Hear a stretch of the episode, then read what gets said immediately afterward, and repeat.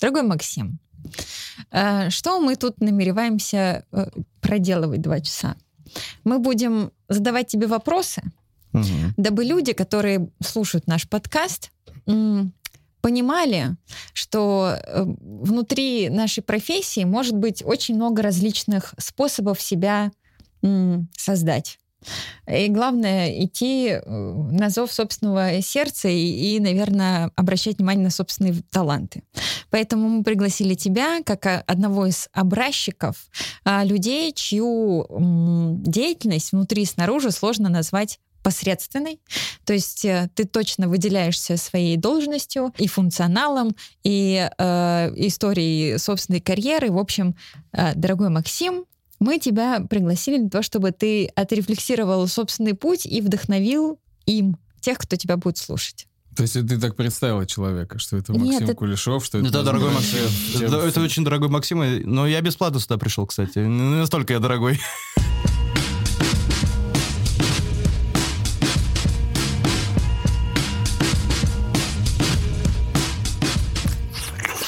Так, ну что, расскажи нам, как тебя представить? Как бы ты сам себя представил? Как ну, подкаста. Давайте. Всем привет, меня зовут Кулешов Максим. А, я шеф-повар изначально. То есть если э, подходит ко мне незнакомый человек и спрашивает меня, допустим, чем ты занимаешься? Самый такой простой вопрос. То я чаще всего отвечаю, что да, я повар. В принципе, моя профессия является человеком, тот, который создает какие-то блюда или готовит их. Но если копать глубже, то я являюсь сейчас уже далеко не поваром, да, я являюсь владельцем своего собственного ресторана, а, владельцем компании по производству азиатских соусов и паст. И на консалтинге я работаю и стараюсь дальше работать только с теми людьми, с которыми мне интересно работать. То есть я не как бы не берусь за все подряд работать, типа, какое-то странное было бы решение. А я именно работаю только с теми, с кем мне нравится работать, в ком есть дух и в ком есть, э, ну, действительно хороший креатив для создания нового продукта вообще, в принципе, на рынке. Потому что наша ресторанная сфере ну, сколько, да, ну, 33 года, допустим. Мы достаточно молодая индустрия, которая за 10 последних лет очень мощно стартанула в будущее, да, но по отношению к остальным странам мы по-прежнему далеко в жопе. Мы можем грубые слова говорить? Мы можем, но я не согласен здесь. Хорошо. Мы, э, я что, потом буду а, парировать. Хорошо, да, э, я готов. Как раз-таки вот это движение делают те люди, которые не просто хотят заработать денег, а они действительно хотят сделать страну и ее гастрономическую культуру намного богаче. Тем самыми людьми является, как вы поняли, хурма. Ну, О, вот так вот. Да, вот. естественно. Очень хорошо. Потому что дается направление, которое, ну, мало где присутствует. Он просто делает под копирку что-то там. Как я дошел до этого? Да, изначально не до того, чтобы пойти работать в форму, а именно к своей деятельности, которая нынешняя сейчас, да, она заставляет меня развиваться очень сферически, причем кардинально в разных направлениях. Это не просто в смысле, там, что я там пытаюсь дальше изучать э, кулинарию, и играть в теннис, да, нет. А в том плане, что кулинария — это настолько широкий, большой круг обязанностей и знаний, а именно повар — это не просто чувак, который, типа, никуда не взяли на работу, и он пошел работать поваром. Это неправильное мышление. Понятно, почему оно сложилось, да, у нас в государстве из-за низких зарплат и всего остального, да, но мы не, не суть не о, не о болях будем говорить. Повар — это не приговор. Это не означает, что ты, как я говорю своим студентам, то есть я являюсь преподавателем в двух школах э, для профессиональных шеф-поваров, и я рассказываю, как мотивировать людей. То есть э, задача повара — это не быть э, чуваком, который будет 2-2 работать на горячем цеху. Наша профессия, а это именно профессия, позволяет создавать не только готовые блюда, но еще и продукты питания. Ты можешь стать ремесленником, который может делать муку, рис выращивать, земледельцем. Ты можешь создавать какие-то готовые соусы, пасты ты можешь развивать какие-то внутренние продукты и, или заниматься обучением. Либо ты можешь вертикально расти, там, да, условно, от повара, сушеф, там, до шеф-повара. Но это сложнее. Но есть самое же важное, что э, делать то, что ты любишь. Как там, э, я сейчас слушаю очень часто Маргулана Синсимбаева, и он правильно описывает вообще смысл жизни человека.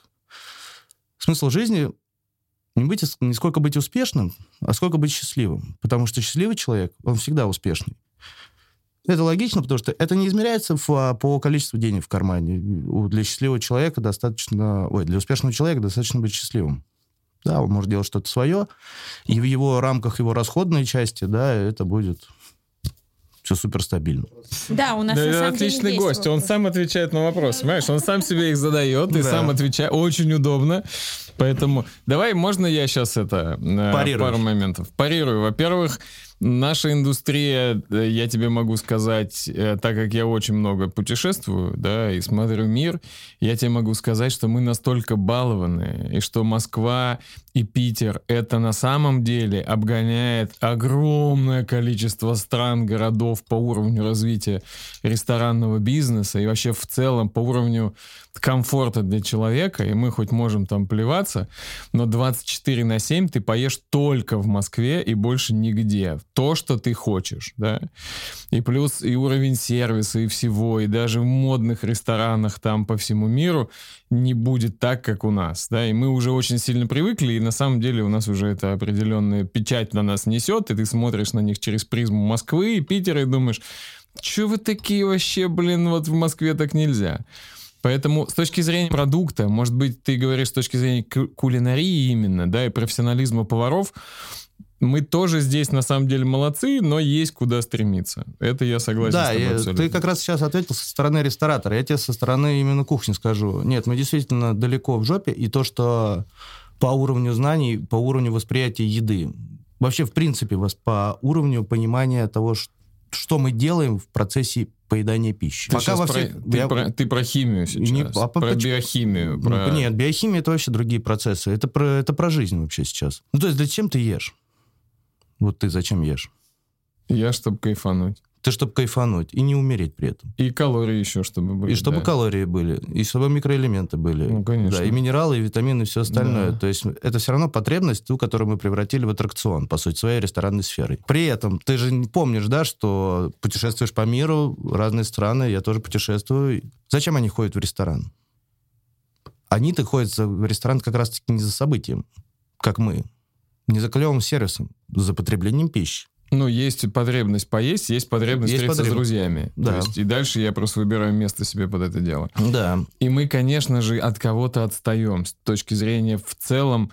Э, ну, ты прав, индустрия маленькая, она молодая, она пока еще формируется, да, у нас нету культуры. То есть у нас в долгие годы нам говорили о том, что... Там... Даже не так, понимаешь, не... ты говоришь о модели бизнеса, а я тебе говорю я а, про человека. Я понимаю, что ты про человека. Потому что человек, вот там, любого мы возьм... взяли, вот ты в ресторан ходишь, да, а зачем? И вот он начинает объяснять, Это, что согласен, такое ресторан. Я, я неправильно тебе, наверное, передал свою мысль. А, суть не в этом. А, суть в подходе в приготовлении тех или иных блюд или продуктов. Да, мы действительно, мы там чуть ли не перегнали уже всех там по уровню сервиса, качества ресторанов, красоты этих ресторанов. И мы считаем тех людей, которые там ходят в трехзвездочные э, ну, мишленовские рестораны, уже немножко чокнутыми, да, типа вот этот, о, тут такая нотка хуепутала вот здесь, в самом конце на язычке. Боже мой, этот шеф-повар просто шедевр. Ну, вы же смотрели даже... Фильм «Меню», конечно. «Меню», да. да. Все прекрасно описано вообще по сути своей.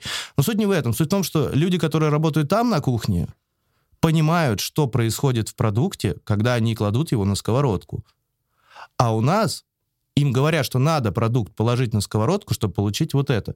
В этом большая и ключевая разница. Пока мы не осознаем вообще, зачем нам нужна кулинария и зачем нам нужно понимать азы, базовые знания повара, мы не двинемся никуда дальше. И весь этот аттракцион инвестиций в рестораны, он просто рано или поздно закончится. Потому что в других странах к этому вопросу подходят немножко по-другому. Они подходят со стороны обучения, а не со стороны развлечения. Согласился. Э, то есть мне это нравится, вот твоя мысль. Э, я тут согласен. Тем, что у нас профессию повара выбирают чаще всего люди случайные и идут в эту профессию, очень мало идут сознательно, да, потому что я кайфую от приготовления еды. У нас таких даже традиций во многих семьях нету приготовления еды, они вместе еду не готовят, и еду готовить — это боль да, во многих семьях.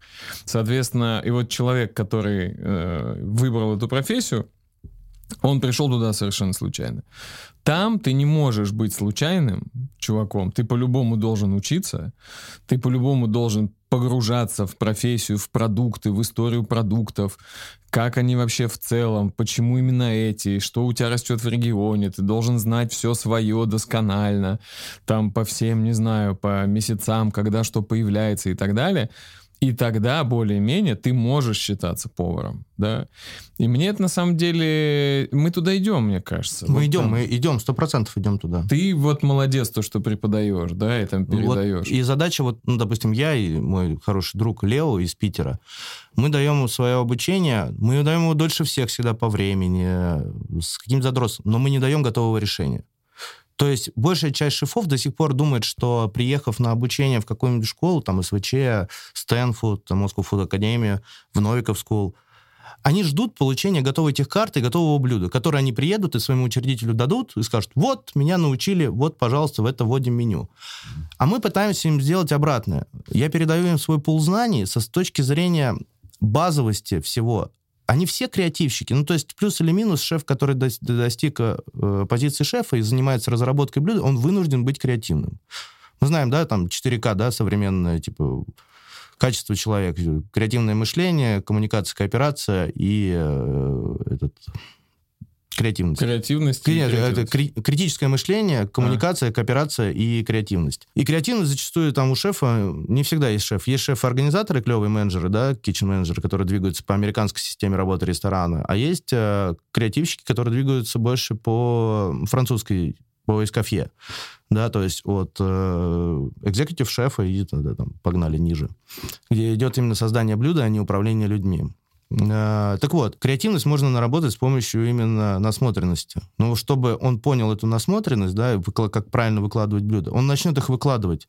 Проблема в том, что он не поймет, как их подготовить к тому, чтобы красиво выложить. То есть он видит конечный результат на тарелке, Ему показали, вот мы взяли готовую утиную грудку, положили к ней ложечку батарги, там, и тут соус какого-то налили, вот красиво, вот цвета, базовые какие-то понимания. Он такой все это положил, на это посмотрел, ясно, Пошел и утку приготовил там не при той температуре. Потому что он не понимает, какая температура и что такое вообще температура, и как она воздействует на продукт, и что с ним делать дальше, чтобы выложить на тарелку не только красиво, но и вкусно. И вот мы как раз-таки на обучение пытаемся дать им понимание базовости процессов, которые происходят внутри продукта в момент его приготовления, от А до Я. А как ты-то сам до этого дошел? Что надо именно об этом думать? Ты же был обычным поваром, там, стоял в, на, на типане, бросался яйцами в людей. И в какой-то момент, ну, оно что-то перещелкнуло. То есть я могу сказать, что как это было у меня, что где-то ну, спустя лет 7 или 8 работы на кухне, и когда ты делаешь там плюс-минус одни и те же процессы, у тебя возникает какое-то, знаешь, мудрость, что ли, когда ты понимаешь, что процесс вот, вот так вот правильнее, чем вот так, ты видишь уже какие-то определенные зависимости, и тебе становится интересно, а почему? Ну, то есть вот у нас там вечный вопрос в, в, американском, в американских ресторанах, тем, кто с мясом работает, мясо когда солить, до приготовления или после. И ты так, а как вот так вот? Я а, могу тебе, кстати, ответить на этот вопрос. Ну, все у всех свои ответы есть. Каждый раз мы спорим со всеми там ребятами на этот счет. И это интересно, да, и ты в этот момент начинаешь, у тебя такая мудрость появилась какая-то уже, и ты такой, типа, так, процесс не только в этом, но еще и в этом. И процесс начинается не только здесь, а еще и вот здесь, там, не знаю, в выборе продукта. Но это должна быть какая-то, какой-то опыт и мудрость там допереть. Мне нравится, что я знаю, что в Дании, допустим, ты не можешь работать шефом, пока ты 7 лет поваром не отработал. То есть какой бы ты креативный, перспективный, модный не был, ты не имеешь права возглавлять кухню, пока у тебя не придет, назовем это такая управленческая или поварская мудрость. Ну, я думаю, они это тоже немножко маркетинг. Ну, да. Ну, откуда взялись эти молодые шефы с мишленовскими звездами-то датские? А ты посмотри, сколько им лет. Может, они не такие молодые. Ну, нет, нам плюс-минус, типа, просто там уже что интервью не читаешь, что этот как будто уже соревнуется. Я в 15 лет на кухне, а я в 12, а я в 7, блядь, а я прямо из роддома уже на картошку. Уже чищу, да, со сковородкой. В 11 я уже шеф, короче, все. И все такие, это наш самый молодой шеф. Где он? А, он этот в туалете в памперсы меняет. Ну, давай, ладно. Вот ты как? Как ты допер, что надо разбираться в глубину? А, это само собой ну, вышло, то есть э, Наверное, это пошло больше, это пять лет назад это началось. А после моих первых стажировок изначально я тоже шел по простому пути и шел за готовыми решениями, ну и попробовать оригинальный блюд. То есть я уже 17 лет в профессии. Когда мы открывали свой тайский корт, это была аутентичная тайская кухня. Но чем она будет отличаться от других? Ну, окей, мы были первыми, кто делал чистый тай, да, это был проект Явтай. Мы были, были первые, кто был делал чистый тай в формате современного фудхолла, да, все остальные были в основном азиамиксом, типа там и фубой, и том ям, и все подряд. А я начал расширять категорию именно тайских блюд, потому что тайская кухня достаточно богатая. Это еще не говоря о том, что это, в принципе, относящийся к региону Юго-Востока. И я когда поехал э, первый раз, там я просто изучил блюда и адаптировал их под Россию. А второй раз я уже ехал с готовым вопросом. То есть, чем мой том-ям может отличаться от других? Ты раскладываешь основные ингредиенты, которые заходят в состав блюда, и понимаешь, что, ну, плюс-минус все 99% готовят на одном и том же продукте, да, готовят на пасте том-ям. Я поехал изучать, как готовить эту пасту том-ям. Ну, то есть, чтобы изменить сам продукт, ты должен изменить его э, фундамент. Фундамент это была паста. Я приехал и выяснил, что вообще, в принципе, никто не добавляет никакой ROID, там, э, да, пасту готовую, том-ям. То есть все добавляют пасту нам прикпау, это там тайская аджика, не суть. А, я изучил, как ее сделать. Изучил, приехал, приготовил том-ям, мы все пробуем. Все мы были в Тае, все жили в Тае и т.д. и т.п. Мы едим такие, Блин, это тот самый вкус. Это просто пушка. Все, запускаем. Мы запускаем, и у нас летят тарелки нахер в обратку. Просто, что за говно? Вы что, фу, чё, верните старую рецептуру, бла-бла-бла. И я такой, да как так-то? Мы вначале подумали, ошибка повара. Начали проверять, да нет, все то же самое готовят. Выяснилось то, что русский потребитель любит себя обманывать. Ну, то есть мы все будем, будем топить за ЗОЖ, но без глютамата мы не выживем. Да, без глютамата, если мы ничего не будем, это будет у нас сыроедение только. вот, и я переначал такой, окей, я не сдамся. Ну вот, и э, переделал эту пасту уже под то, что изначально было в, э, заложено в ROID. То есть взял их за основу, но сделал свой вкусовой профиль, понял, что мне не нравится в том продукте, который используют все. Мне не нравится острота. Я не могу раскрыть весь тропический вкус, если рецепторы гасятся капсаицином. Как это сделать? Ну, все просто поменял там э, ингредиенты, перцы, вкусовые профиля настроил и получил тот продукт, который э, сейчас мы продаем уже по всей России и Беларуси. То есть это, это вы представили, да, Макса, у него такой диджейский пульт, такой миксер, и он такой... Да, да вкусовой профиль немножечко. Вкусовой, чуть-чуть больше вот здесь вот да, тропического. Да. И это стало таким а, для меня неким звоночком, что если ты хочешь готовить азиатскую еду и хочешь ее готовить так, как она должна быть там, откуда ты должен взять знания? Там, где зародился этот рецепт. И ты едешь туда, получаешь весь пул информации, собираешь его и запускаешь. Уже от этого выстроилась логика мышления ко всему так. Почему соль соленая? Почему соль вытягивает влагу из продукта? Ну почему? Да, это называется осмос. А что это? И как этот процесс может повлиять, если я его как-то могу изменить? В этом суть. И если ты хочешь дальше что-то изобретать, то, чего нет на рынке, делать блюда такими, которыми, которых нет на рынке, без отката назад к основным знаниям. Химии. К химии. Ну, есть химия, есть биология, есть физика. Ну, есть еще математика, мы в курсе, да? а, но И мы, русский язык. Да, но мы говорим именно конкретно о наших углеводных станциях, да, это, э, о людях. А, и ты по ним начинаешь разбираться уже более глубоко. Я не скажу, что я какой-то там спец или что-то понимаю. Для меня химия... У меня было в институте 4 химии. Я учился, и, да, образование у меня среднее специальное и высшее. Все по профессии.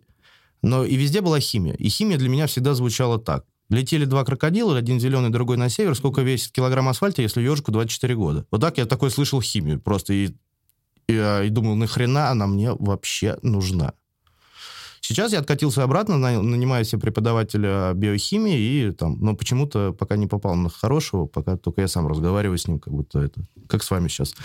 В тишине, в тишине он просто меня смотрит, а я ему рассказываю просто что-то там. Ну, у меня вопрос. Э, вот смотри, ты пошел учиться на повара? Или ты сначала захотел стать поваром, потом пошел учиться? То есть мне, мне стало интересно, вот эта твоя цель а, готовить азиатские блюда так, как они готовятся в Азии. Mm-hmm. Она вот как сформи... сформировалась? А очень просто. Ну, во-первых, навряд ли в 14 лет ты принимаешь здравомыслящее решение.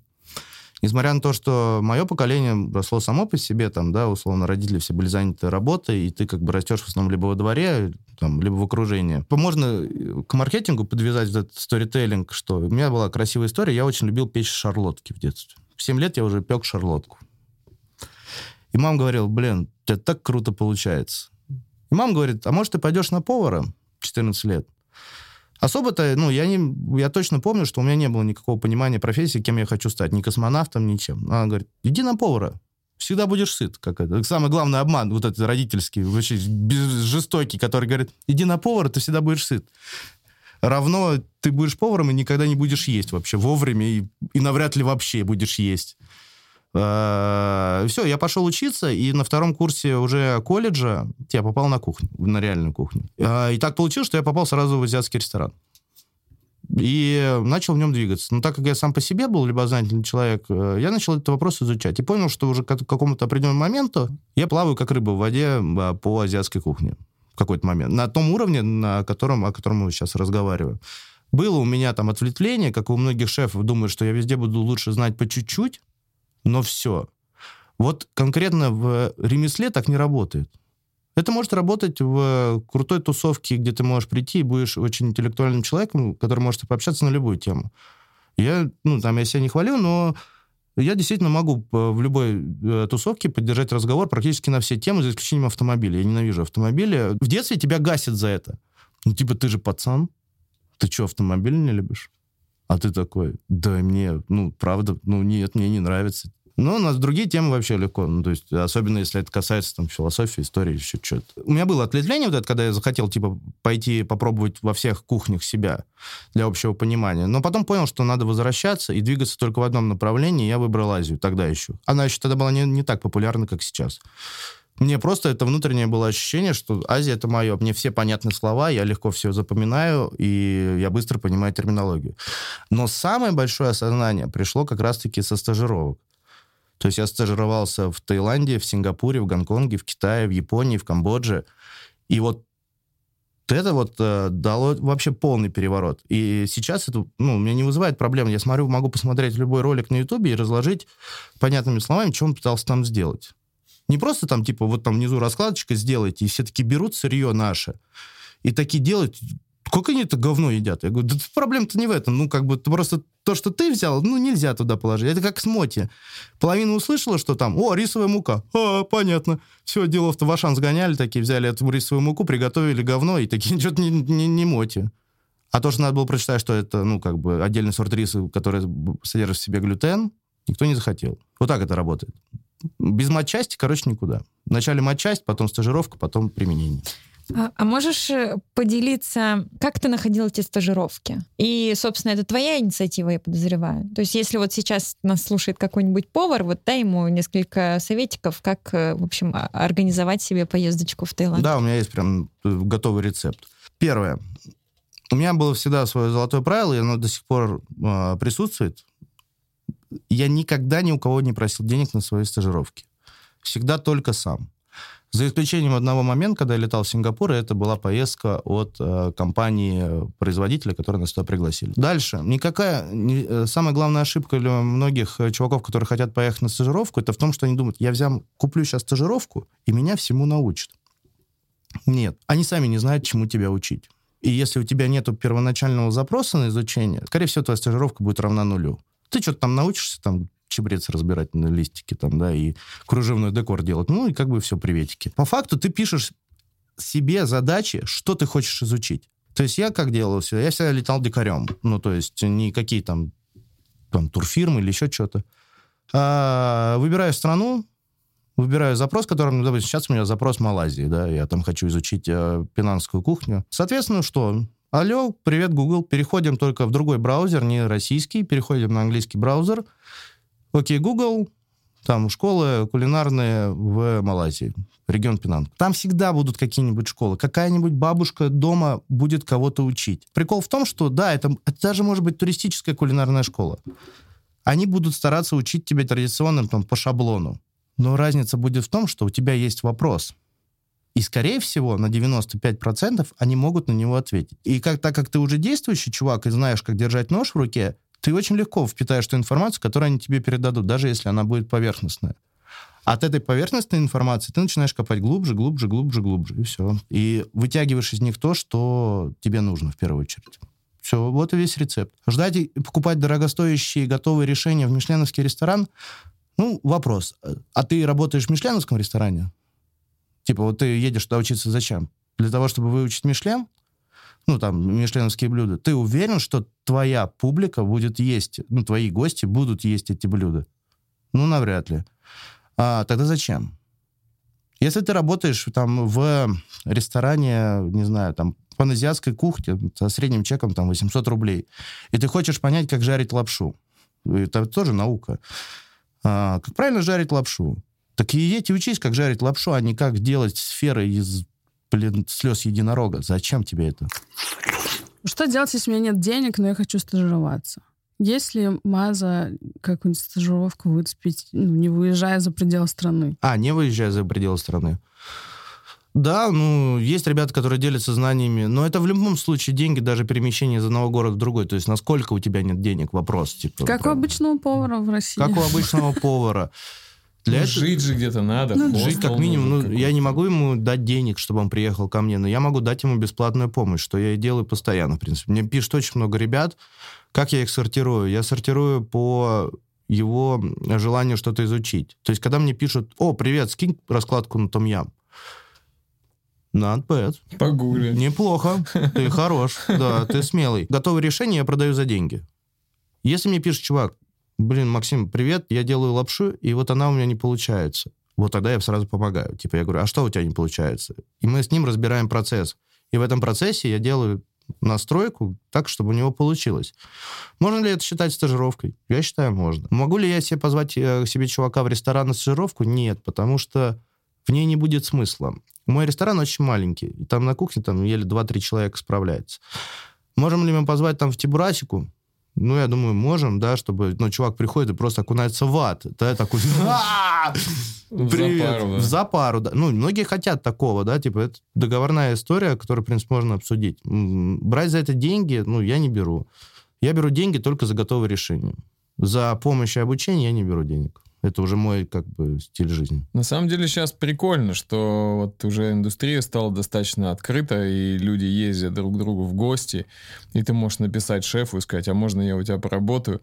И все шефы такие, типа, есть прям люди делятся на два типа, которые какой-нибудь чувак, типа, я хочу на стажировку, сам э, едет, неделю тусит, после недели просто сваливает, никому не предупредив, и там через месяц в какой-то там Рязани просто Ctrl-C, Ctrl-V меню появляется, да. А есть такие, которые прям, я хочу разобраться. Вот как вы работаете? То есть мне надо научиться. Потому что ты можешь сколько угодно копировать, но пока у тебя ну, собственное понимание процесса не возникнет, ты комбинировать это не сможешь.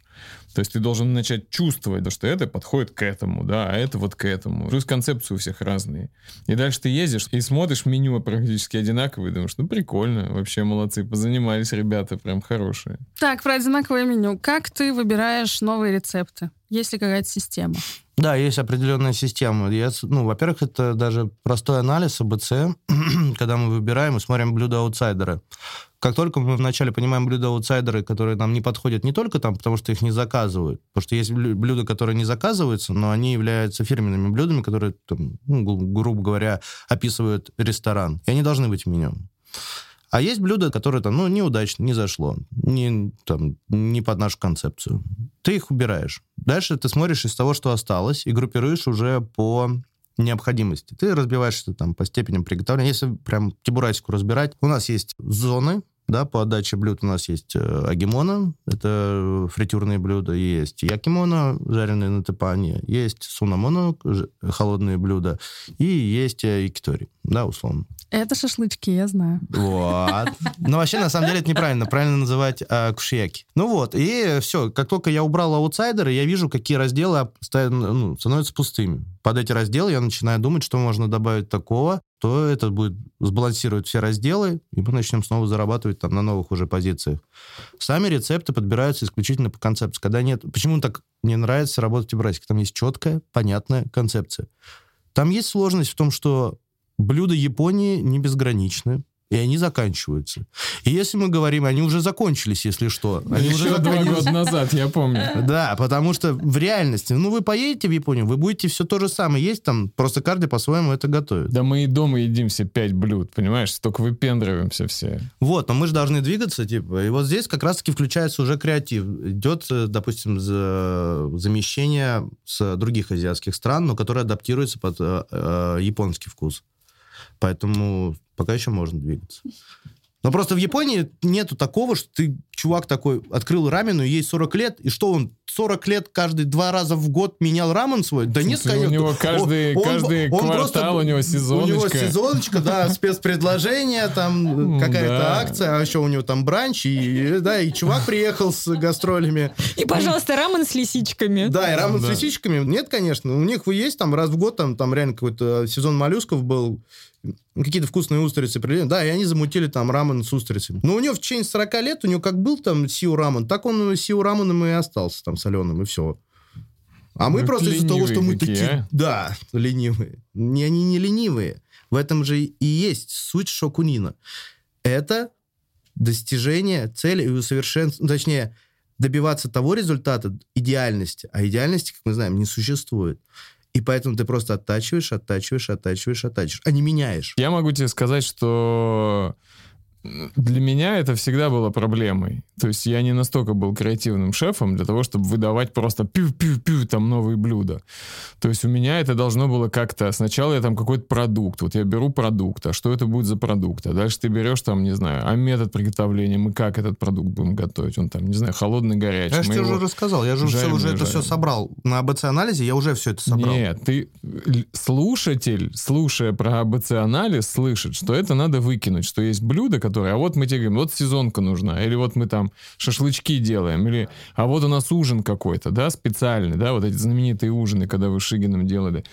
Прикольно было. Ну вот как вот на это приходит еда? Без сторителлинга никак. То есть всегда начинается все с обычного разговора каком направлении мы хотим двигаться. Направлений много. То есть почему надо еще для шефа обязательно сферически развиваться?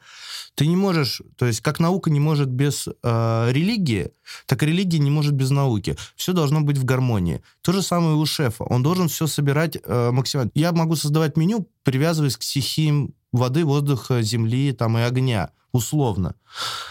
И дальше от этого начинаю писать. Ну, то есть, как придумать само блюдо, ну, это химия, физика. То есть картошку надо опустить во фритюр и получить жареную картошку. Ясно, понятно. А как сделать эту картошку в сезонность это, ретроградного Меркурия? Смотрим, какой цвета вообще Меркурий тогда для начала. На какой, какой он э, по, по, этой, по численности от Солнца планета какая? У нас появляются какие-то данные. Два, один. Ну что, ну я, я вам прям по факту говорю. У тебя очень много факторов, которые ты можешь в себе собрать, чтобы выплеснуть это на тарелку. Нету никакой золотой формы. Ну, что было раньше, радио или радиоволны? Ну, радиоволны.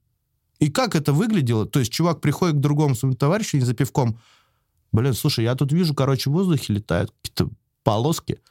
Может, давай сделаем какую-то магнитную штуку, а они будут там, ну, тр тр тр блядь, и как-то заработать. Как, блин, вот, вот это вопрос.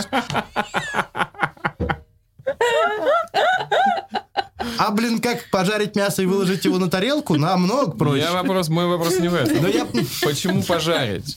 Почему пожарить и не сварить? Почему потому пожарить и не сварить? А ближе... А почему не Меркурий... холодным? Потому что Меркурий ближе к Солнцу, температура выше. Значит, огонь. Хорошо, ладно, забей. Все, уехали. Не-не-не, можно я попробую перефразировать то, что Макс э, говорит, а ты меня ну, давай, давай, поправишь. Короче, Макс говорит о том, что есть ну, не- некоторые концепции блюда, э, и потом, когда это блюдо нужно либо модифицировать, либо переосмыслить, то тогда должна быть какая-то история. По сути, как у какого-нибудь коктейля, у барменов, да, есть какая-то база, основа. Как помните, это, это Юрец нам рассказывал на лектории про то, то, что на самом деле коктейлей 5, а все остальные, то есть есть там пунш, есть вот, вот сауры, есть еще там какие-то.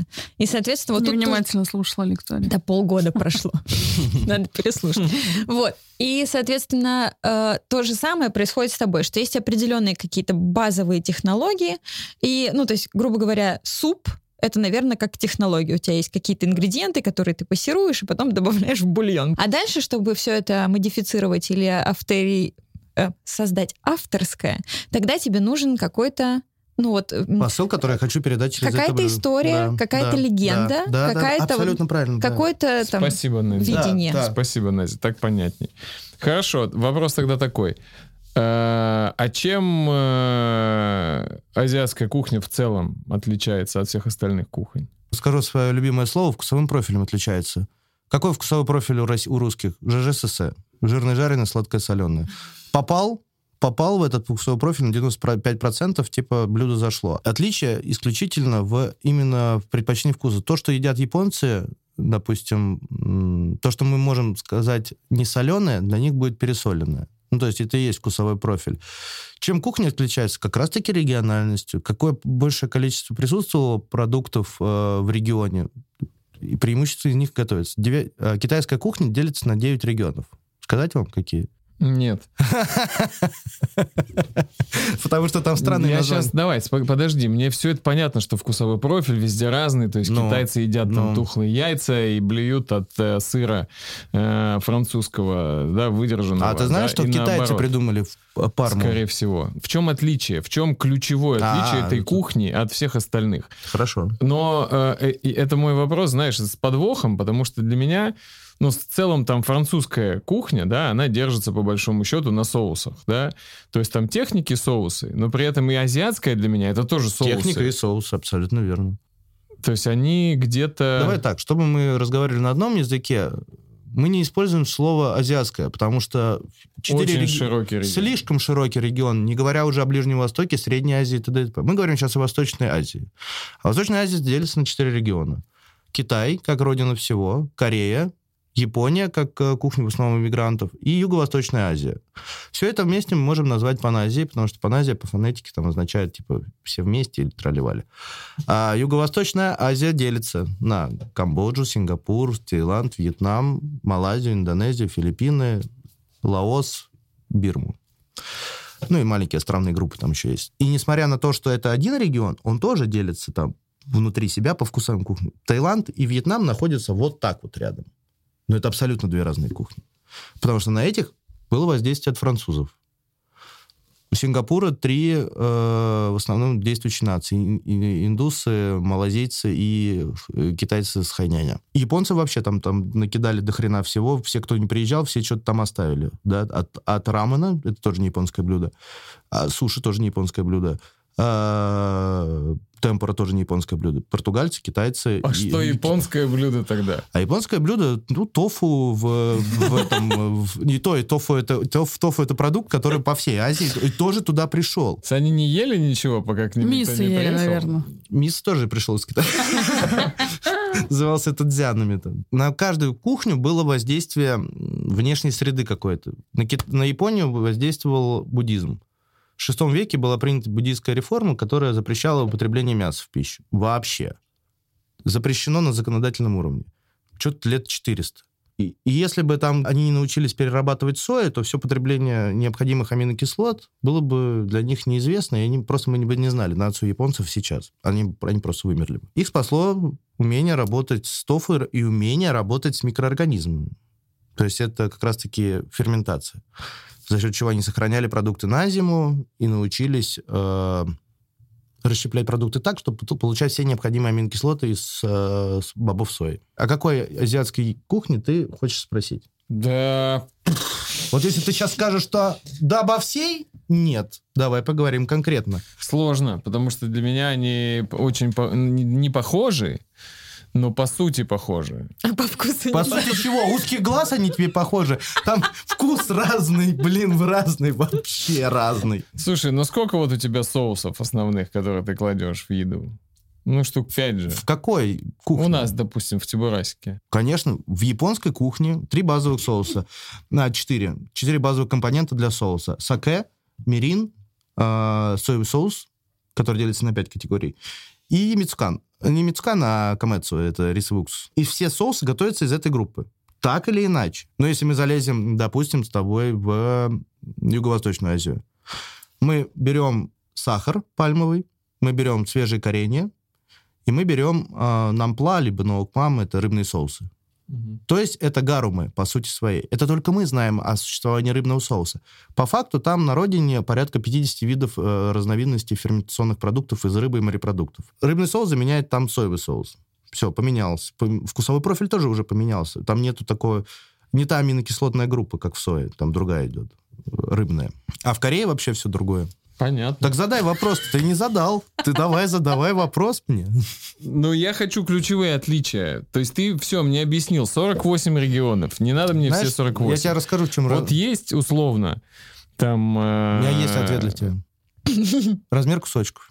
Размер кусочков? Да, размер кусочков. Размер кусочков основного продукта, который кладется на тарелку. Это нужно для того, чтобы удобнее было есть палочками, раз.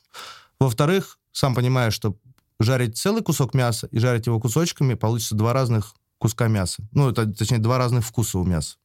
Ты это сам понимаешь. Угу. В этом основное различие. Я могу сказать, как мы Макса на работу взяли. А ты можешь прям, э, прям вот рассказать, как ты начал, потом вот это у тебя появилось, потом вот это, потом вот это. Да, Можешь вот так рассказать? Из собственного бизнеса? Да. Ну, вообще, в целом, тебя... Весь твой вот, карьерный а, трек, а, ключевые да. моменты Ты в 11 на картошке, и вот дальше. Ну да, вот в 16 лет я пошел на стажировку, попал в Planet Sush на Преображенке. Начал работать в Росинтере. И так получилось, что да, все, я попал в сетевой ресторан, и практически весь мой путь, большая его часть была именно в сетевом проекте. После чего меня берут в другой ресторан в «Известие», где э, знакомлюсь с своим будущим ну, шеф-поваром уже, и он сейчас моим кумом является. Там я становлюсь э, топоняки-шефом в ресторане Бенихана. Это был очень клевый проект, э, уникальный. Была франшиза американского шеф-повара, японца Роки Аоки. Это был шоу-ресторан. Это был японский ресторан, но шоу. То есть ты готовил продукты непосредственно перед гостем, прям вот тет-а-тет. Ты выезжал к столу с тележкой с продуктами, вокруг тебя садились гости, и ты на горячем топане вместе с шутками, прикольчиками, вертением лопаток готовишь блюдо. В этом же ресторане, это был комплекс ресторанов, там еще был Липатио, Planet Sushi и 1, 2, 3 кафе, а, там же я в 19 лет становлюсь сушефом. Но я недолго там а, проработал на этой должности. Меня позвали на открытие э, ресторана «Рисовый ниндзя». Это была дочка шоколадницы. Вот. И там я уже начал... Были первые мои попытки... Ну, не попытки, были мои первые действия в создании меню своего собственного. Ну, под, под, по тех заданию, соответственно. И все. И там, получается, в 21 я стал э, шеф-поваром, а в 23 территориальным шеф-поваром. У меня было в подчинении там порядка пяти ресторанов. Дальше, короче, произошел процесс э, стагнации жесткий. То есть было вертикальное поднятие до территориального шеф-повара, но я очень круто креативил и готовил, то есть выполнял именно эту функцию в нашей группе компаний. Да, разработка, разработка меню, которых было очень много. Там прям по схеме, там каждый месяц разработка.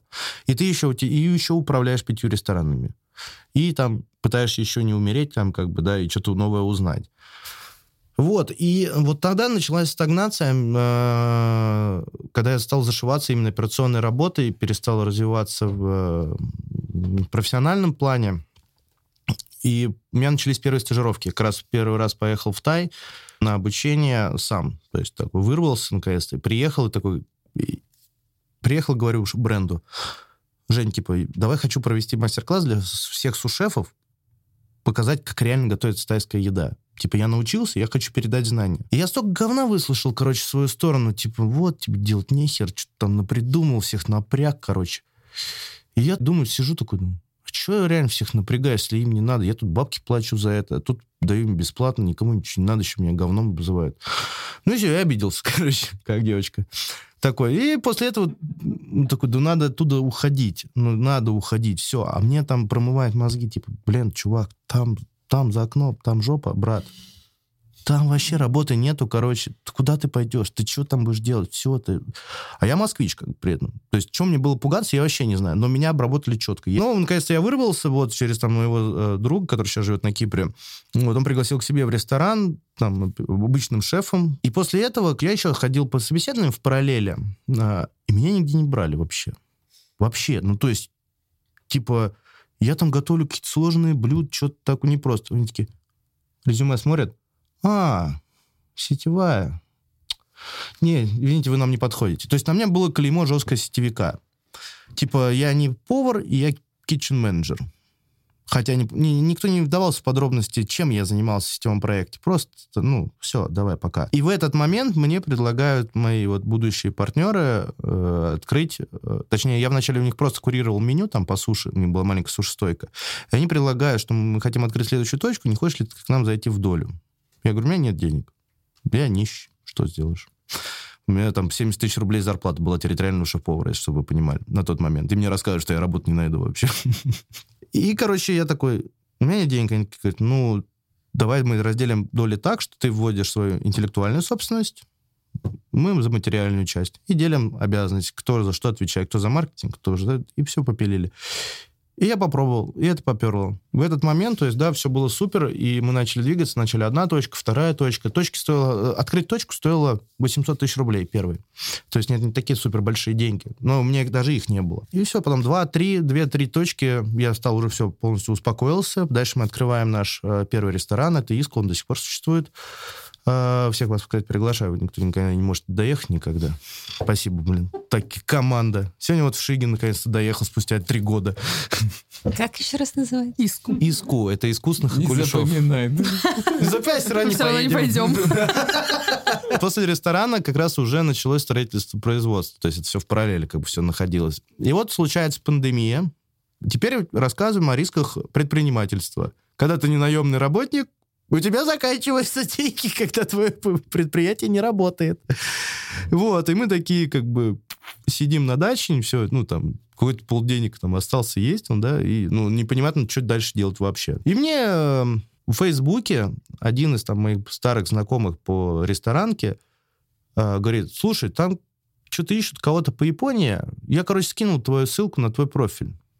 И качество адопцию скидывают, ну, короче, мой профиль. И со мной связываются, типа, приглашают на собеседование, и дальше мы уже знакомимся с Гошей, мы на, на, во дворе. Ну, а я прихожу, как бы... И мне понравилось вообще, в принципе, как это все выглядит, и что ребята хотят из этого сделать. И я такой, блин. И я сам начинаю, ну, я чувствую, я, короче, сам начинаю ну, разгораться этой идеей, типа, меня сколько там волновал вопрос денежный, думаю, блин, клевая тема, тут же можно нормальную, прям вообще будет пушка. И все, я, ну, загорелся, и все, и мы начали двигаться в этом процессе. Что мне дала больше всего хурма? Хурма дала известность. То есть до всего этого момента я был безызвестным шефом. Типа, несмотря на всю мою квалификацию, отсутствие внутреннего своего собственного пиара как бы играет роль. То есть я мог, я, мне писали только те, кто меня знал. То есть и спрашивали, задавали вопросы те, кто меня знал. А Тибурасика э, имя подсветило. Ну вот, и дальше пошли какие-то там э, звонки, направления там, и так далее, спрашивали помощи. А ты хочешь свою версию рассказать? Короче, э, Ищем мы в Тибурасику японского шеф-повара. Открываем мы японский татиноми бар. Там должна быть всякая жареная вкусная еда, какой-то там фритюр, какая-то темпура, какие-то страшное слово акономияки. Мы вот его видели, в, в ку его уже делали. И мы такие типа, это будет прикольно. И начинаем искать разных японцев. Оказалось, японцами так себе. Вот. Э, сначала мы обратились к ребятам в Ку, э, типа, дайте вашего шефа, сделаем вместе с ним меню. Вместо шефа приехал чувак русский, на нас посмотрел, с нами поговорил, говорит, все прикольно, мы готовы командой за это взяться, это будет стоить столько-то денег.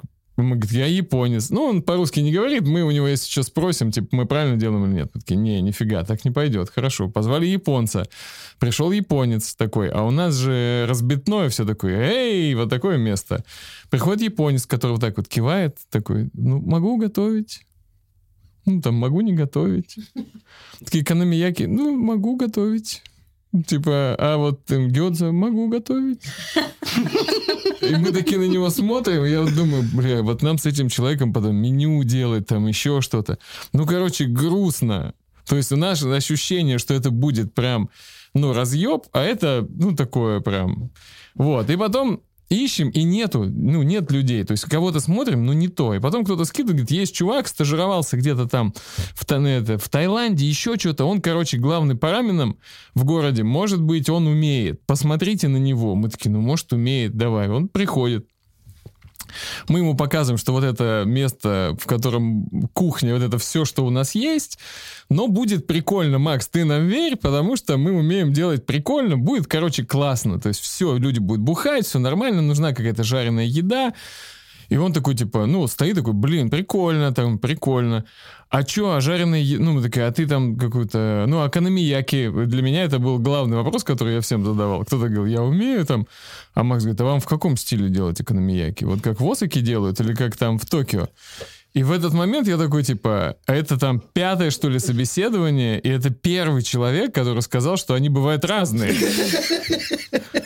И мы такие с Димоном прям такие, типа, а чем они отличаются? Ну, он говорит, одна вот так тут, тут потолще, тут они готовят. Я говорю, блин, ну, готовь и так, и так, и там дальше выберем, там что, да, надо просто посмотреть. Вот, он говорит, блин, а пить что будут? Я говорю, ну, там, пивко, там еще. У меня такое, короче, есть блюдо одно. Вот я его никогда не делал, хочу попробовать.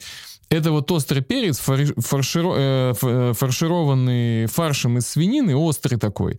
И в темпоре пожаренный. И прям к пивку, к холодненькому. Мы с ним такие, а я чувствую вкус прям. Как он это говорит? Я такой, блин, да, все, готовь, потому что от даже отношения, да, к продукту и то, с какой любовью Макс рассказывал об этом, нас сразу же подкупило. То есть все предыдущие чуваки просто улетели сразу, даже вот из выборки, просто потому что, ну, это было такое, типа, ну, могу, вообще без Нет, там огня. чувак, который сказал, который говорит, я вообще готовлю рамен так, но Кулешов... Да-да-да. Да-да-да. И то есть были ссылки, что этот, короче, разбирается. И оказалось, что разбирается. Но самое интересное, у нас прошло собеседование, и я потом еду в тачку, такой, блин, а про деньги ты не спросил. Да-да-да. Вообще платить-то будут? Да, мы все такие, все, руки пожали, типа, давай начинаем, а даже ничего не обсудили.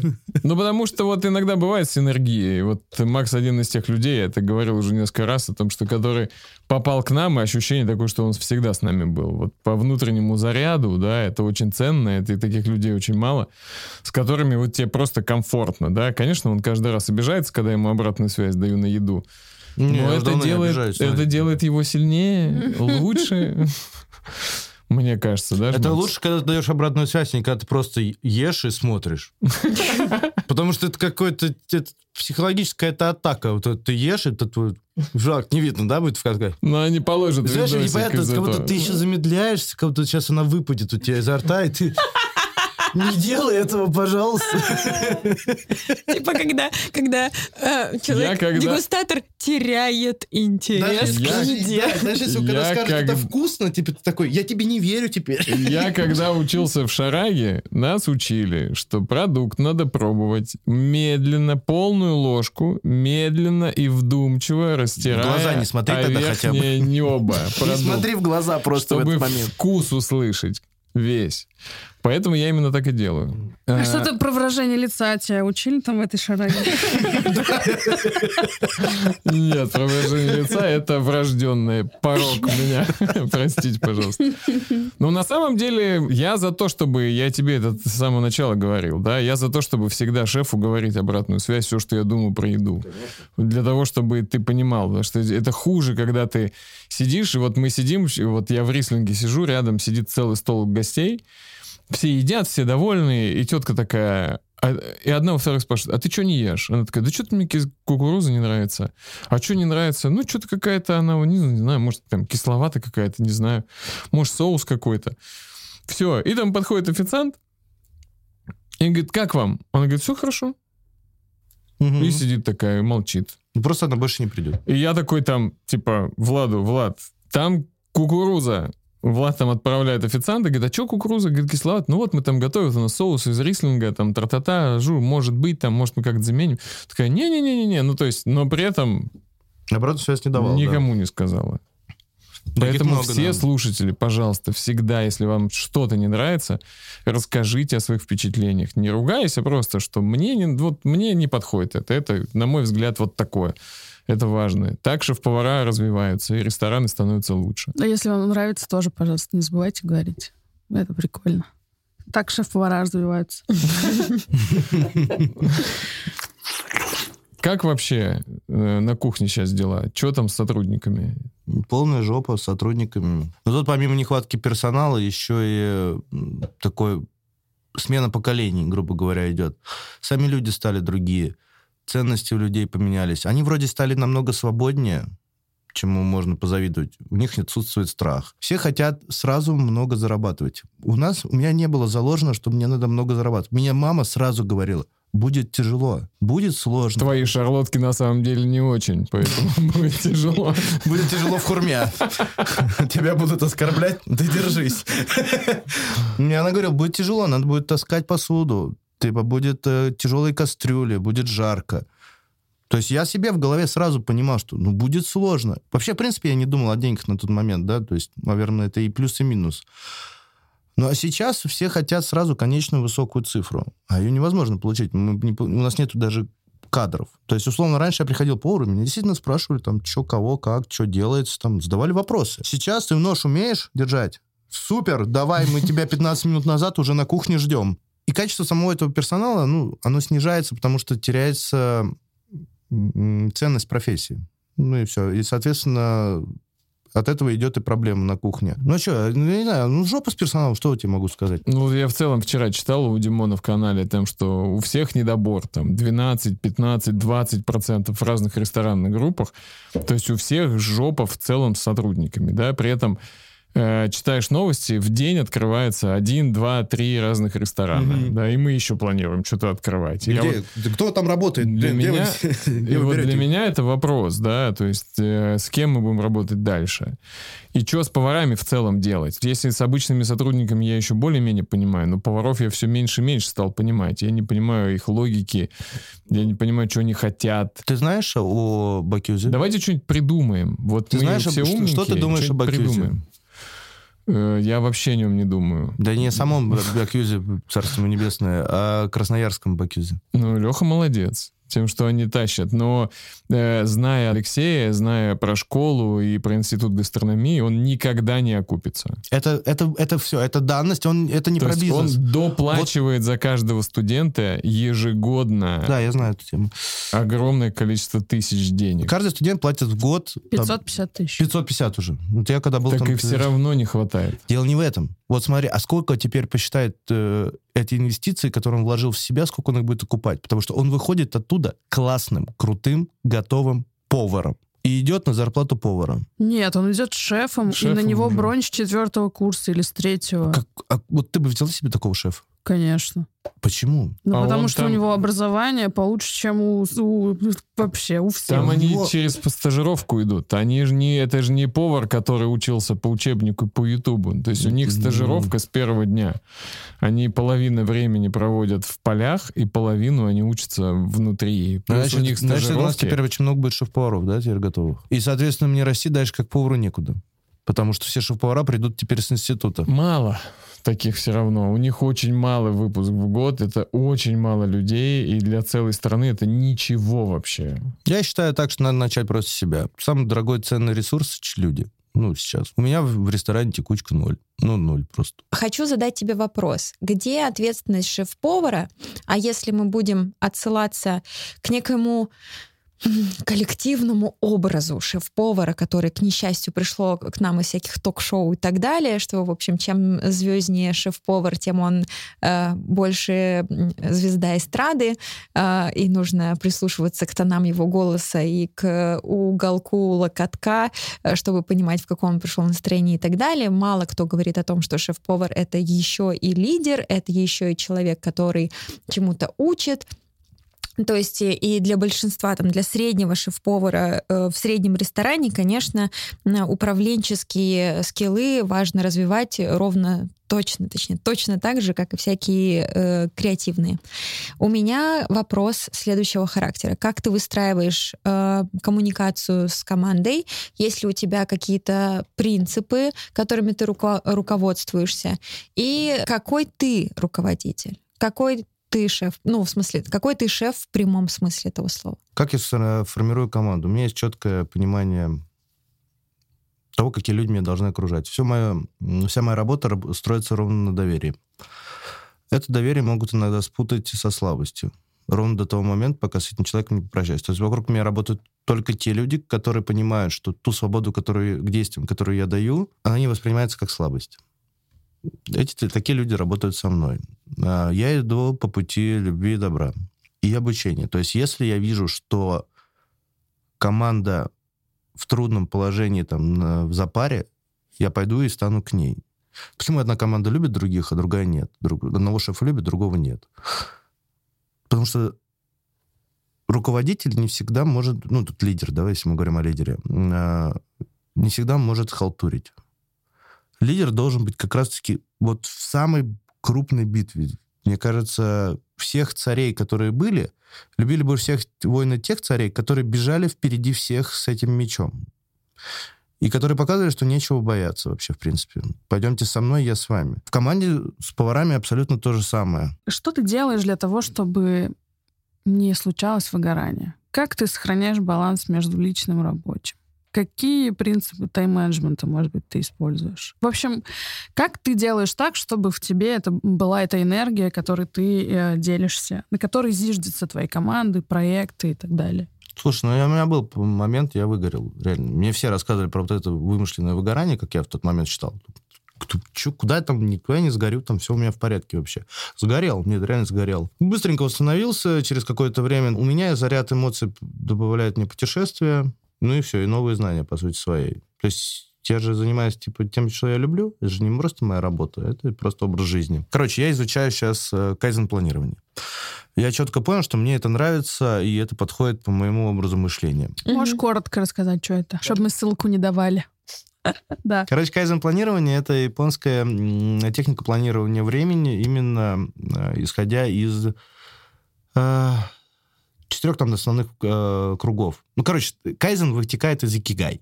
Икигай угу. это смысл жизни. Угу. Чтобы найти свой смысл жизни, ты должен понять, что тебе нравится делать, за что ты получаешь деньги, что приносит счастье людям, там, и э, четвертое... И причины, по которой ты встаешь по утрам. Ну, Твои типа маленькие того, радости. Типа, да, да, да, да. Угу. И ты это все круги объединяешь, короче, находишь какую-то центровую точку. И начинаешь планировать день, исходя именно из того, чтобы добиваться этого икигая, либо там колеса жизни, там, чтобы у тебя все четко было равномерно. То есть, э, по сути дела, самая большая задача кайзен-планирования — это найти гармонию в течение дня. То есть ты должен заниматься в один день только тем, что ты не любишь. Ты просто сдохнешь нахрен. Типа, ну, не получится так ну, существовать. И ты начинаешь планировать, то есть, окей, там, с 8 до 10 утра я занимаюсь чтением книги. Во-первых, ты еще выписываешь все свои дела. Вот, вот это вот самое клевое упражнение, которое я рекомендую. Я сам понял, насколько это было важно сделать, как это меня бесило. У меня постоянно вскакивают в голове э, мысли, идеи, потому что слишком много разветвлений и по бизнесу, и по работе, и по задачам, по всему остальному. И ты можешь сидеть, короче, э, писать э, там письмо, либо там писать что-то в ежедневнике, и у тебя такой, блин, надо позвонить.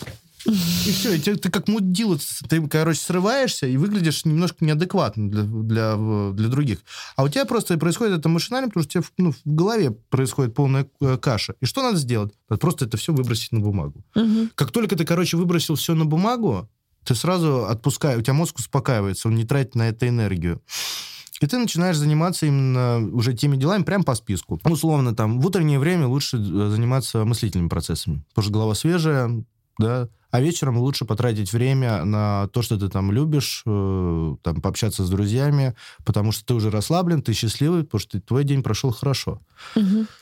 И там дневное время ты там разбиваешь какими-то задачами. Главное, чтобы они не пересекались по типу исполнения. То есть, если это аналитика, тебе надо про прочитать отчеты, посчитать цифры, спланировать день на какой-то определенный час. А если есть какое-то действие, то лучше, конечно, его разбивать, во-первых, одно действие в час, ну, чтобы там условно. Одно действие в час, потом переходишь к следующему. Потому что если начинается пересечение этих всех действий, мы приходим к тому, что у тебя опять начинается тормошение просто и суматоха какая-то. И я же только начал изучать кайзен-планирование, я не могу его прям четко рассказать, только начал.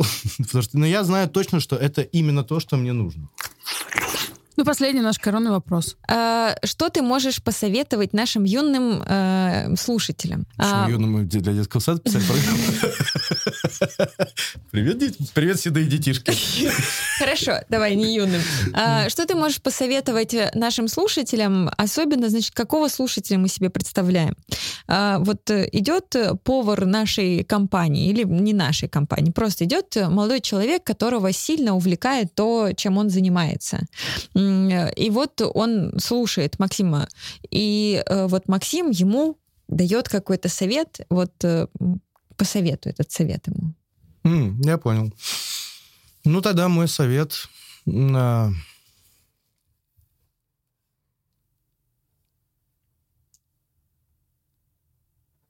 Не торопись. Воспринимать обратную связь только с положительной точки зрения. Ну, то есть я очень всем советую, когда вам дают, неважно, корректирующую обратную связь или положительную обратную связь, вас хвалят или вас ругают, важно услышать, о чем вам говорят, угу. а не то, каким образом вам говорят. Иногда человек, когда кричит, он кричит не на человека, он кричит человеку. То есть он пытается донести до, до него свою мысль. А мы, погряз, иногда как бы, не знаю, погрязаем в наших каких-то ну, собственных комплексах или страхах, э, перестаем слышать то, о чем пытаются нам донести наши близкие люди. И этими близкими людьми могут быть не только там мама с папой, это друзья, могут быть сотрудники по работе, это даже могут быть гости в ресторане. Важно не принимать эту обратную связь с негативной точки зрения.